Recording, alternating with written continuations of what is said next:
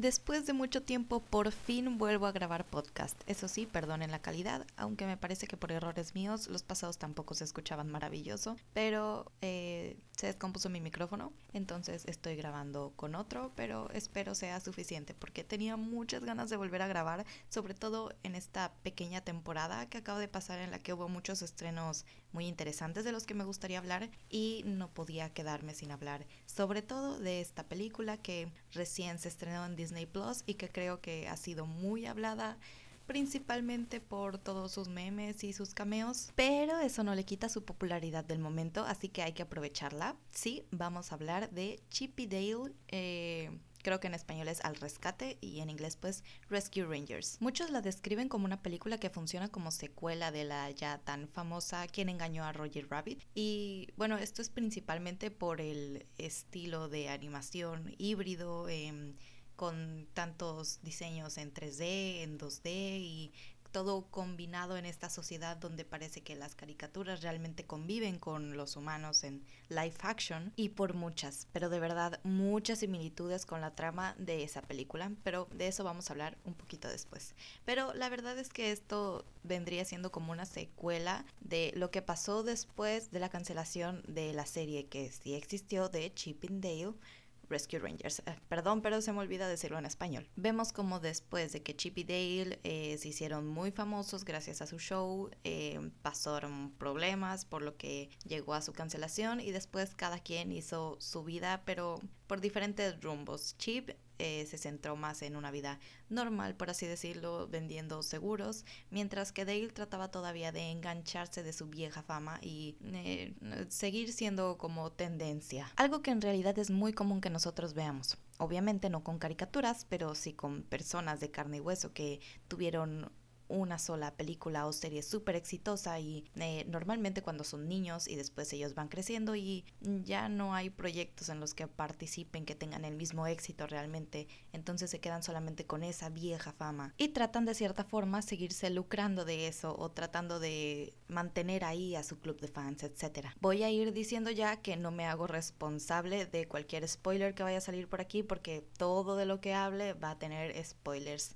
desde ahora, de hecho, que es de lo que quiero hablar. Este tema de parte de Dale que tenemos como siendo el protagonista de la película es algo también que vemos en el antagonista, que resulta ser Peter Pan, pero que justamente le pasó esto de los actores que normalmente solemos ver. Luego creció, le pegó la pubertad y no le favoreció en nada y tampoco vemos que se cuidara tanto ya siendo un adulto, entonces ya no tenía éxito y buscó otras formas, pues seguir ganando dinero y seguir viviendo bien. Esa parte es algo que a mí sí me gustó de la película porque de nuevo es muy común que nosotros veamos, sobre todo en YouTube, ¿no? Eh, videos de eh, qué le pasó a estos actores después de esta película o por qué ya no siguieron haciendo más películas reconocidas, etcétera. Entonces eso es morboso, eso es algo que vemos muy comúnmente y me gusta que fuera como el tema principal de por qué el villano, que en este caso es Peter Pan, que es, no sé, muy irónico que sea justamente él el que envejeció y, y, no le pegó bien. Fue un trasfondo que me gustó mucho ver, además de que obviamente le agregaron estos toques medio oscuros o adultos, como le quieran decir, de el tráfico de personas o de, de venta de órganos, etcétera adicción incluso, drogas. Sin embargo, por el tono en el que hicieron todo el filme, tengo que decir que a pesar de que tuviera temas realmente serios o que un adulto sobre todo podría decir, uy, esto está muy intenso para hacer una película de Disney o para hacer una película para niños, realmente jamás se siente un tono tan pesado. En ningún momento de la película, incluso en el momento en el que vemos todas las partes de los personajes en bolsas casi al final, la vibra que se siente nunca llega a ser una como que puedas decir que te traume, sino más bien te da curiosidad. Sobre todo los que ya somos un poquito más grandes, siempre decimos, oh, no puede ser, ahí está el sombrero de eh, sombrerero de Alicia en el País de las Maravillas, o ahí está el cabello de Jimmy Neutron, o cosas así uno está más pendiente de todos los cameos y eh, todas las partes de qué personajes que conocemos están ahí, que de realmente pensar que eh, están partiendo en cachitos a caricaturas de nuestra infancia y las están vendiendo o están experimentando también con ellas, eh, como podría ser el caso de en Steven Universe, ¿saben cuando estaban todos estos fragmentos de gemas como el clúster que eran pedacitos de muchas gemas que eran como humanos normales entre comillas, pero que los iban pegando entre ellos y entonces salía, no sé, una gema que eran solamente como seis brazos y dos piernas o algo así, muy intenso todo. Y en Steven Universe así se notaba, pero en esta película no sentí que eh, tuviera ese tono oscuro o aterrador. Y eso es algo que definitivamente no le favorece tanto porque esta es una película muy basada en memes. A ver, que no es raro a día de hoy que veamos muy seguido estos cameos o leí por ahí que le dicen ya pornografía de compañías, algo así, en el que se mezclan muchos personajes de varios lados para hacer un solo filme o un solo comercial, un solo cortometraje o cosas así. Eh, que vemos en casos como, no sé, por ejemplo, las películas de Lego, en la que vemos muchos personajes de distintas franquicias juntos, conviviendo, y eso está bien, está chido, pero no es raro. Y hay obviamente lugares en donde lo trabajan bien, como puede ser justo las películas de Lego, o donde definitivamente no sirve para más que un comercial súper largo como es Space Jam 2. O donde simplemente no funcionan y uno dice, ah, pues es que metieron todo esto para agregarle cizaña a todo el asunto, eh, como podría ser la película de Ralph el Demoledor, la de, no sé, donde Ralph rompe el internet, algo así se llama. Y pues salen todos estos personajes de Disney, todas las princesas y partes de videojuegos y todo eso. En este filme por lo menos hacen que esta convivencia entre caricaturas y personajes se vea más natural, se vea espontánea, que es una de sus similitudes con la película de Quien engañó a Roger Rabbit, donde se ve que realmente son un montón de personajes y estilos que conviven en la misma sociedad. Pero este punto fuerte es al mismo tiempo su punto débil. Por ejemplo, creo que todo el mundo se ha emocionado y con justa razón también por la aparición de el Sonic feo, que creo que mm, nadie hubiera esperado verlo ahí pero ahí estaba y funcionaba, que es lo peor. Fue un muy buen personaje y fue de los cameos más divertidos e interesantes que pudimos haber visto. E incluso suma un poco a toda esta trama de, ah, esto es lo que pasa con personajes que la gente rechaza y que entonces eh, terminan desechando y así es como quedan, ¿no? Pero veo muy probable que pase el tiempo y después de, no sé, varios años, la gente ya no se sienta tan interesada o ya no le haga tanta gracia ver al Sonic feo dentro de esa película y siendo un personaje tan eh, recurrente, por así decirlo. Porque, insisto, sobre todo con la presencia de las plataformas de streaming que hay hoy en día, es muy común ver proyectos así en donde hayan varios cameos de muchas cosas distintas y entonces Em, a veces estamos más interesados en ver cada uno de estos cameos y en qué aparece qué y en qué parte, en dónde y, y, de dónde es este personaje y cosas así, que realmente de lo que es la película tal cual que es un enorme cliché. Y es muy probable que esto no envejezca bien. Porque lo que hace emocionante este recurso es justamente que es tan difícil conseguir tantas licencias y todo lo que quieras que este tipo de filmes no pasan muy seguido, pero ahora sí pasan muy seguido y muchas veces es mal utilizado, por lo que estarlo viendo una y otra y otra vez llega a aburrir y llega a perder su chiste. Hay que ser sinceros, si no tuviera tantos cameos, la verdad es que la gente no estaría hablando tanto de esa película y no estaría teniendo el éxito que tiene hasta ahora. Pero bueno, hay que reconocerle también que eso es justo parte de su encanto, pero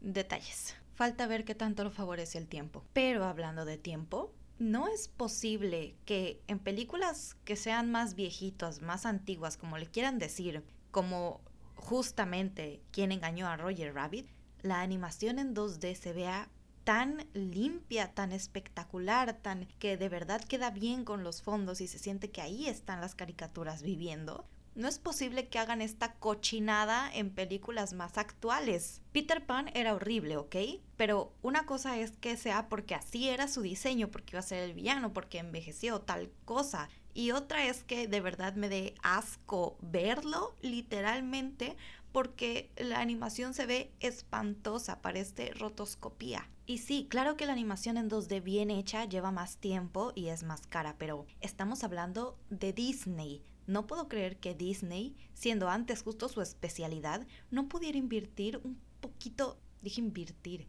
invertir un poquito más de dinero en una animación bien hecha y en los protagonistas, más específicamente en Chip, porque vi con atención otros personajes de fondo y la animación estaba perfecta. No entiendo por qué justo en el protagonista decidieron hacerle eso. El, protagonista y el antagonista que pues aparecen igual. Y siendo sinceros, no había tantas personas lo suficientemente emocionadas o hypeadas por esta película como para decir, no, es que sí, tenemos que estrenarla ya por favor, si se estrenó incluso en Disney Plus y no la sacaron a los cines, que les hubiera rentado muchísimo más. Pero eso es realmente porque no le tenían fe. Entonces, ¿qué más da si tardaban un poco más de tiempo en sacarla? Digo, si van a sacar una película apostando a ver si a la gente le gusta o no, pues por lo menos que sea de buena calidad, como por ejemplo Raya y el último dragón, que fue una película horrible, pero la calidad ahí estaba. Eso nunca falla, claro, cuando es en 3D,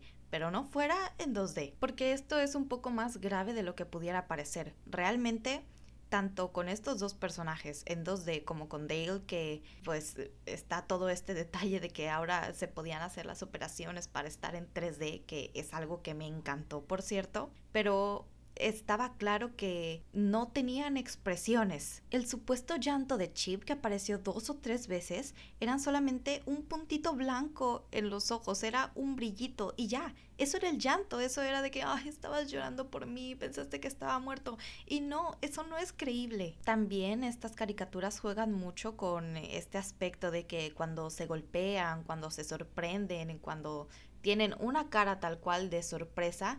todo su cráneo se estira, o que por supuesto no es em, eh, posible, por así decirlo, ya entrando en la lógica si fuera que un animal hiciera expresiones así, pero eso es parte del encanto de las caricaturas, que sus expresiones siempre son muy exageradas, pero al usar este otro tipo de animación 2D, entre comillas, hace que toda esa expresividad se pierda. Entonces, me parece a mí muy poco creíble muchas de las emociones que supuestamente tenían y que a lo mejor en la voz, eh, de, pues en los actores de voz sí se notaba, pero en sus caras no. Y eso pasó tanto en Chip como en Dale. Solamente que en Dale me gusta pensar que es porque se operó, ¿saben? Y que alguien con la cara completamente operada pues no puede tener tantas expresiones.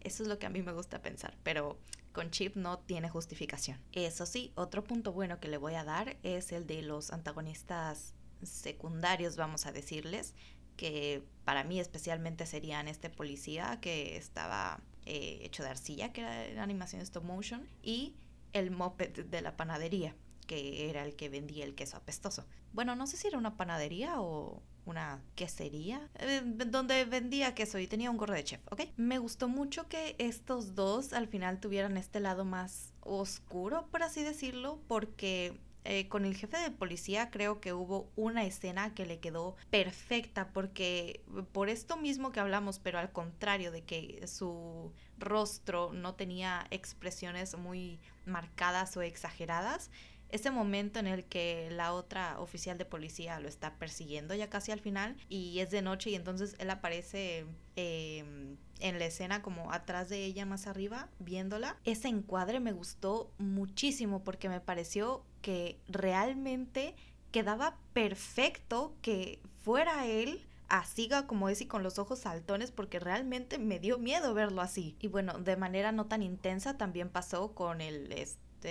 moped, chef, lo que fuera que fuera, eh, cuando pues Chip Dale estaban así como haciéndole, tratando de sacar la información y tal, y él tenía tal cual la cara de póker, porque como realmente no puede hacer más que mover la boca y un poco las cejas, pues no sabían ellos si realmente lo estaban engañando o si les estaba hablando con sarcasmo o si los estaba amenazando o si a lo mejor se quería reír o si realmente estaba serio y no les estaba creyendo absolutamente nada. Y ese es un momento que a mí me pareció muy cómico, un buen uso de sus recursos. Y ya por fin hablando de la historia en general, creo que podemos decir que fue bastante entretenida y original hasta cierto punto en los dos primeros actos, porque en esos primeros actos yo no paré de divertirme viendo los cameos, cuando apareció Baloo interpretando,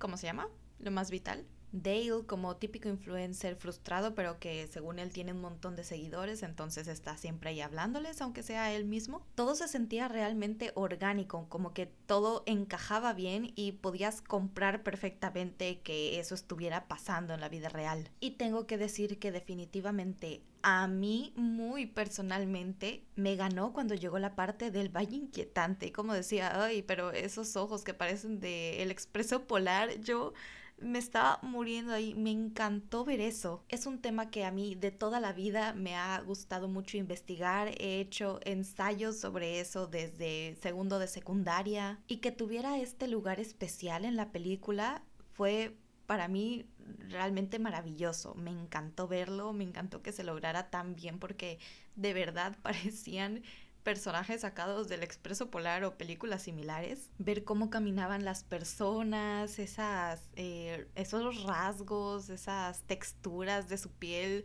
no sé, me encantó verlo, no tengo más palabras para decirlo. Fue mi parte favorita de toda la película, toda. Y admiro mucho que se hiciera broma esto mismo, siendo que Disney fue de los primeras compañías que empezó con este valle inquietante gracias a un corto en el que salía un bebé espantoso. Y en general me gusta que Disney no se haya puesto a sí misma como víctima como uno podría esperar que pasara. Pero no, realmente el villano o el antagonista del filme fue un personaje de Disney y uno bastante querido, por así decirlo, o no sé, al menos fue muy raro ver ahí a Peter Pan que en su película Peter Pan era un niño bueno, o al menos nunca lo vimos como eh, el villano que sería el Capitán Garfio. Y resulta que se convirtió en villano en lugar de haber utilizado un villano de cualquier otra película de cualquier otra franquicia que pudieron haberlo hecho perfectamente. Eso me gustó mucho. También que pudimos ver muchas de las víctimas de todo este tráfico de caricaturas para películas mal hechas. Eh, y vimos a muchos personajes, o al menos muchas partes de personajes de mm, otras empresas, pero los que pudimos apreciar principalmente igual eran personajes de filmes de Disney, como eh, fue el primerito que apareció, que fue Flounder de La Sirenita. Em, también vimos al ratón de la Cenicienta, a Gus Gus, al enanito eh, que se dormía de Blancanieves y cosas así. Siempre fue una burla directa a ellos mismos, que fue lo que más me gustó. Entonces no se sentía como una burla simplemente al resto de personajes que lograron tener con ellos, sino que también ellos entraban en esa misma broma. No tuvieron miedo de que apareciera tanto el osito Coca-Cola, por ejemplo, o que su más grande competencia, que fuera DreamWorks, pues también tuviera sus cameos como con este juguete bueno, creo que era un jabón de baño de Shrek, que también eso estuvo fabuloso. E incluso Blue Skies, que en paz descanse, tuvo su cameo con el helado de la era de hielo. No eres el centro del universo, Disney. Gracias por entenderlo. Fuera de eso, ya llegando al tercer acto, la verdad es que no me gustó y me costó bastante disfrutar todo el final porque ya me parecía demasiado repetitivo. Como digo, toda esta película en general fue un cliché enorme, solamente que